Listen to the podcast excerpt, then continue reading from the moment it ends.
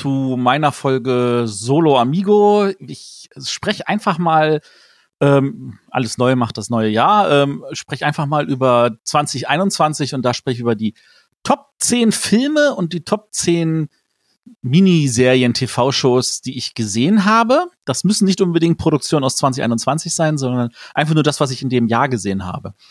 Und äh, einfach mal, damit ihr noch so ein bisschen so ein Gefühl dafür bekommt, was bin ich für ein Filmtyp und äh, was mag ich und was mag ich nicht. Ähm, beziehungsweise was ich nicht mag, wird daraus schwerer zu lesen sein wahrscheinlich. Äh, fangen wir an mit ähm, The Map of Tiny Perfect Things. Das ist ein wunderbarer kleiner Zeitreisefilm, der tatsächlich, finde ich, irgendwie Sachen neu gemacht hat, nämlich indem er nicht einfach äh, am Anfang angefangen hat, sondern irgendwo mittendrin. Also meistens beginnen ja diese, diese äh, Zeitreisefilme, wo jemand denselben Tag immer und immer wieder erlebt, äh, ganz am Anfang und dann muss er sich damit erstmal zurechtfinden. Äh, Groundhog Day hat das ja sehr vor, vorgemacht. Hier ist es so, äh, wir sind schon mittendrin, die Person hat das schon unendlich oft durchgemacht, wir wissen nicht wie oft. Ähm, und dann kommt halt die Änderung, dass er halt einer anderen Person begegnet, die diesen Tag auch immer wieder miterlebt, ähm, dieses aber auch möchte und da nicht raus möchte. Und äh, das ist eine wunderbare Liebesgeschichte, die wirklich einiges zu bieten hat und die mir sehr ans Herz ging und die mir super gefallen hat. Äh, eine große Sehempfehlung ähm, von meiner Seite für Leute, die Zeitreisefilme mögen.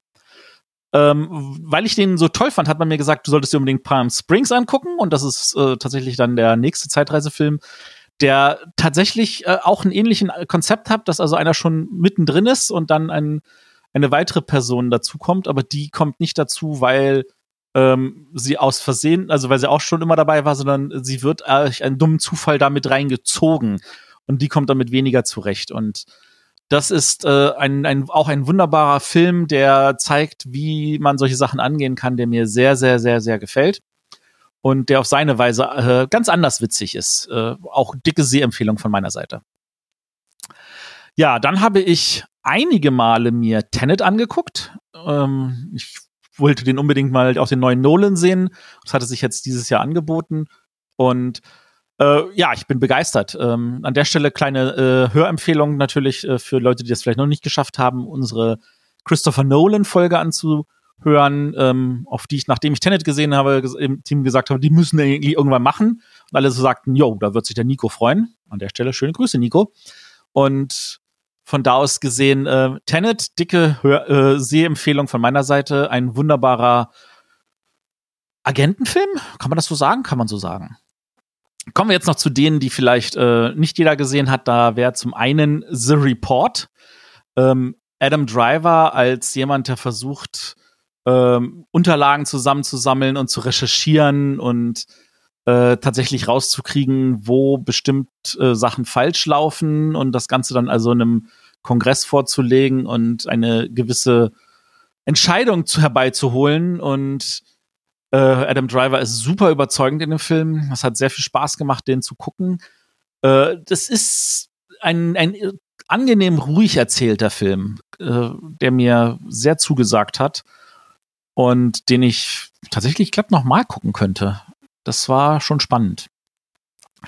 Äh, dann aus der Kategorie äh, Geschichten, die die wahre Welt schrieb.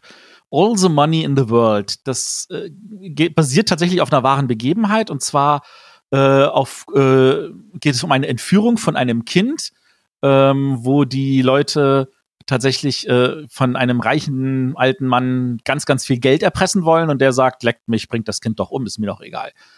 Ähm, was natürlich ziemlich traurig ist, äh, gerade wenn man in dem Hinblick darauf, äh, wenn man bedenkt, dass das Ganze natürlich auf einer wahren Begebenheit beruht und der Typ wirklich so war. Und äh, sehr, sehr spannend erzählt, mit was sehr vielen Strickfallen und ähm, tatsächlich auch spannend, was aus den Personen, die da drin sind, dann am Ende alles geworden ist, wie sich das alles entwickelt hat. Dann äh, noch etwas in der Kategorie wahre Begebenheiten. Auch hier haben wir wieder äh, Italien. Also bei All the Money in the World war ja die Entführung in Italien. Und äh, das nächste ist Rose Island ähm, ein Film, wo ich mir dachte, wer denkt sich denn so eine Geschichte aus, bis ich erfahren habe, ja, uh, das geht, das basiert auch auf einer wahren Begebenheit. Das erzählt der Film einem tatsächlich erst am Ende. Und zwar geht es um einen ähm, Wissenschaftler, Wissenschaftler kann man sagen, ein Ingenieur, jemand, der halt so seine eigenen Autos zusammenbaut und so und daran totale Freude hat und äh, ein anderer Typ Mensch ist. Und der baut einfach vor der Küste Italiens in der Adria einfach ähm, außerhalb des Seegewässers äh, einfach seine eigene kleine Plattform und äh, errichtet dort seinen eigenen Staat, den sogenannten Rose Island Staat. Und äh, dort tingeln die Leute hin, um äh, Spaß zu haben, zu trinken und dieses und jenes. Und man merkt, wie das ihn menschlich verändert und wofür alles kämpft und wie das Ganze halt auch traurig endet am Ende. Ähm, sehr, sehr sehenswert, sehr, sehr gut schauspielerische Leistungen, äh, total spannend umgesetzt. Äh, ja, dicke Sehempfehlung von meiner Seite. Dann wollte ich auf jeden Fall einen deutschen Film in dieser Liste auch haben. Und da hatte ich am meisten Spaß mit Wir sind die Neuen.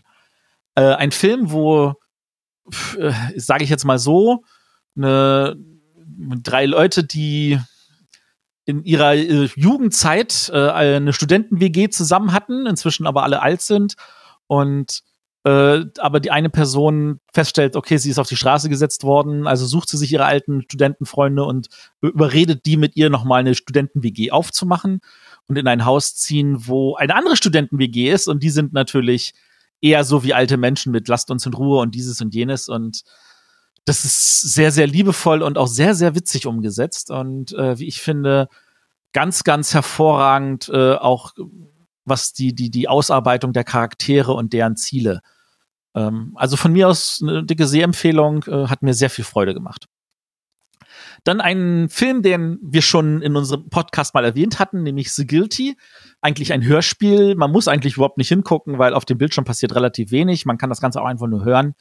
Aber boah, das ist schon spannend, wie das Ganze aufgebaut ist und was da alles passiert. Und es zeigt, dass man mit relativ wenig äh, äh, Methoden halt auch heute noch spannende Filme machen kann und das Ganze wirklich gut erzählen kann. Und da gibt's wie gesagt, die dänische Fassung auf Amazon Prime und die amerikanische Fassung auf äh, Netflix und sie sind beide sehenswert. Also die Unterschiede sind marginal. Das ist fa auch fast von, von dem, was sie reden, also vom, von äh, den Dialogen identisch. Von da aus gesehen, ähm, ist, schaut euch eine der beiden Versionen an, sind beide sehr gut. Dann habe ich jetzt auf meiner Liste einen Film, der steht da vor allem, weil ich die Schauspielerin total faszinierend finde. Und zwar reden wir von Ava. Äh, ein, ich sag mal so, ein sehr, sehr gut gemachter Film. Diese Frau zeigt einiges, was sie, ähm, also es ist eine Art Geheimagentin, die anscheinend in Ungnade fällt und die sich da alleine wieder rauswinden muss, gespielt von Jessica Chastain, die Chastain, die ich total grandios finde, die mir in Molly's Game und Miss Sloan wirklich, wirklich überzeugt hat und ich echt Bock habe, noch viele Filme mit ihr zu sehen. Und das war der eine Film, den ich letztes Jahr gesehen habe und auch der hat mich überzeugt und hat mir sehr viel Spaß gemacht zu gucken. Also eine grandiose Schauspielerin, der ich, von der ich noch hoffe, ganz, ganz viele tolle Filme zu sehen. Ja, und der letzte Film in der Liste ähm, ist jetzt vielleicht weniger überraschend, aber den kann ich auch empfehlen, weil er auf der einen Seite sehr witzig gemachtes, aber auf der anderen Seite einem wunderbaren Spiegel der Gesellschaft vorhält. Wir reden von Don't Look Up, wo man wirklich da sitzt und heulen möchte, weil es eigentlich, eigentlich ist es viel zu wahr. Es ist einfach nicht äh, falsch genug. Also es ist, es zeigt einem sowohl den Umgang gerade mit der Klimakrise, wie die Wissenschaftler ähm, eigentlich versuchen rauszukriegen, so äh, was müssen wir eigentlich noch tun, damit die Politik endlich mal handelt. Ähm, es zeigt aber auch, äh, also man kann es aber auch auf andere Sachen anwenden, äh, wie weit der Konsum von bestimmten Medien, wo es einfach nur um Geld und um Reichweite geht, äh, dafür sorgt, dass bestimmte da äh, eigentliche Inhalte nicht mehr transportiert werden. Äh, man kann das sogar auf die Pandemie äh, übertragen, wenn man möchte, aber eigentlich, wir wissen alles, geht um die Klimakrise. Also Don't Look Up, wer das noch nicht gesehen hat, sollte sich unbedingt angucken. Und ja, auch ich habe den Kopf geschüttelt über diesen General, der den Leuten 10 Dollar abgenommen hat für Sachen, die umsonst sind. Gut, äh, das waren die zehn Filme vom letzten Jahr, die mich am meisten beeindruckt hatten haben oder gefallen haben. Ich habe natürlich noch einige mehr gesehen, da sind auch noch viele, viele andere gute Filme. Ähm, aber ich sag mal, ich wollte mich jetzt einfach mal auf zehn begrenzen. Auf der anderen Seite, im Bereich Serien, haben wir Ah, ja, ich versuche das jetzt mal nicht in irgendeine bestimmte Reihenfolge zu bringen, aber das erste, was ich gesehen habe, war Twin Peaks Staffel 3. Äh, ich bin ein großer Twin Peaks-Fan. Ich habe die ersten beiden Staffeln mehrmals gesehen und hatte bis jetzt aber noch keine Zeit gehabt, mir die dritte Staffel anzutun. Und ich hatte sie mir Anfang 21 dann einfach mal angeschaut, während ich bestimmte Sachen abgearbeitet habe. Und habe gemerkt, boah, die Serie ist so anders, aber sie ist trotzdem so Twin Peaks und ähm, hatte sehr viel Freude dran und habe dann aber äh, ein, eine Zusammenfassung von jemandem gesehen, der Twin Peaks mit allen drei Staffeln komplett erklärt. Das Ding ist knapp vier Stunden lang, aber die haben sich echt gelohnt und die waren dann gefühlt noch mal ein dicker Augenöffner, was dazu führte, dass ich mir alle drei Staffeln noch mal angeschaut habe, mit anderen Augen gesehen habe und festgestellt habe, boah, der Lynch ist grandios und so muss es sein. Also Twin Peaks ist eh für, da bin ich Nerd, da, das, das muss sein. Dann habe ich gesehen äh, Firefly Lane. Wahnsinnig toll. Also die beiden Schauspielerinnen machen einen total tollen Job. Ähm, das, es erzählt halt die Geschichte von äh, zwei Mädchen, die verschiedener nicht sein könnten, die zufällig in derselben Straße aufwachsen, in der halt nur diese beiden Häuser sind und anfangen Freundinnen zu werden. Das Ganze hat natürlich auch einen Cliffhanger am Ende, wo du echt sagst, nee, jetzt wirklich. Ähm, aber es geht halt darum, dass die tatsächlich immer enger zusammenwachsen und miteinander auch älter werden und das auch tatsächlich erzählt, sowohl wo sie jung sind, wo sie halt also mehr oder weniger noch in der Firefly Lane zusammenleben, als auch im mittleren Alter, wo sie zusammen in einem, in einem äh, beim Fernsehen arbeiten in verschiedenen Rollen, als auch in älteren Jahren, wo sie die eine eine erfolgreiche TV-Show hostet und die andere eigentlich nur noch Hausfrau ist. Und das ist wirklich, wirklich wundervoll erzählt. Schauspielische Leistung ist top. Äh, Firefly Lane kann ich empfehlen. Ähm, was mich auch positiv überrascht hat, ich habe gehört, das fanden einige nicht ganz so toll, äh, The Flight Attendant. Äh, in der Hauptrolle die liebe Dame, die vielleicht ganz viele Leute kennen als Penny aus ähm, Big Bang Theory. Die Serie ist ja nun inzwischen eingestellt nach vielen, vielen Jahren. Ich glaube, es gab 12 oder 13 Staffeln. Das ist ja sehr, sehr viel. Also auch für eine Sitcom. Und äh, sie hat jetzt da halt also die Hauptrolle und auch die Produktion in dieser Serie. Sie ist halt äh, eine Stewardess und sie wacht halt eines Morgens bei von zwischen dem Hin- und Rückflug auf und äh, liegt neben einer Leiche und äh, damit muss sie jetzt zurechtkommen und versucht dann auch irgendwie auf ihre Weise diesen Fall zu lösen. Und das ist sehr, sehr spannend und sehr, sehr unterhaltsam gemacht und äh, hat mir super gefallen und ich freue mich da schon auf die zweite Staffel. Also von da aus gesehen eine Empfehlung für diese kleine Serie. Äh, eine Empfehlung, die mir schon fast wehtut, sie zu nennen, aber ich werde sie trotzdem einfach tun, weil sie mir wirklich gefallen hat. Und zwar Cobra Kai Staffel 3. Ähm, zum Zeitpunkt dieser Aufnahme habe ich gesehen, ist Staffel 4 auch schon raus, habe ich auch noch nicht gesehen. Staffel 3, also ich bin ja ein großer Karate Kid-Fan, habe den Film, weiß ich nicht, wie oft gesehen ähm, alle drei Teile, ja, es gibt einen vierten Teil, ja, den muss man nicht sehen, den kann man sich ignorieren. Selbst von den alten dreien ist der dritte eigentlich nicht so spannend. Wobei die Serie halt tatsächlich auch da ansetzt, wo die alten drei Filme aufgehört haben.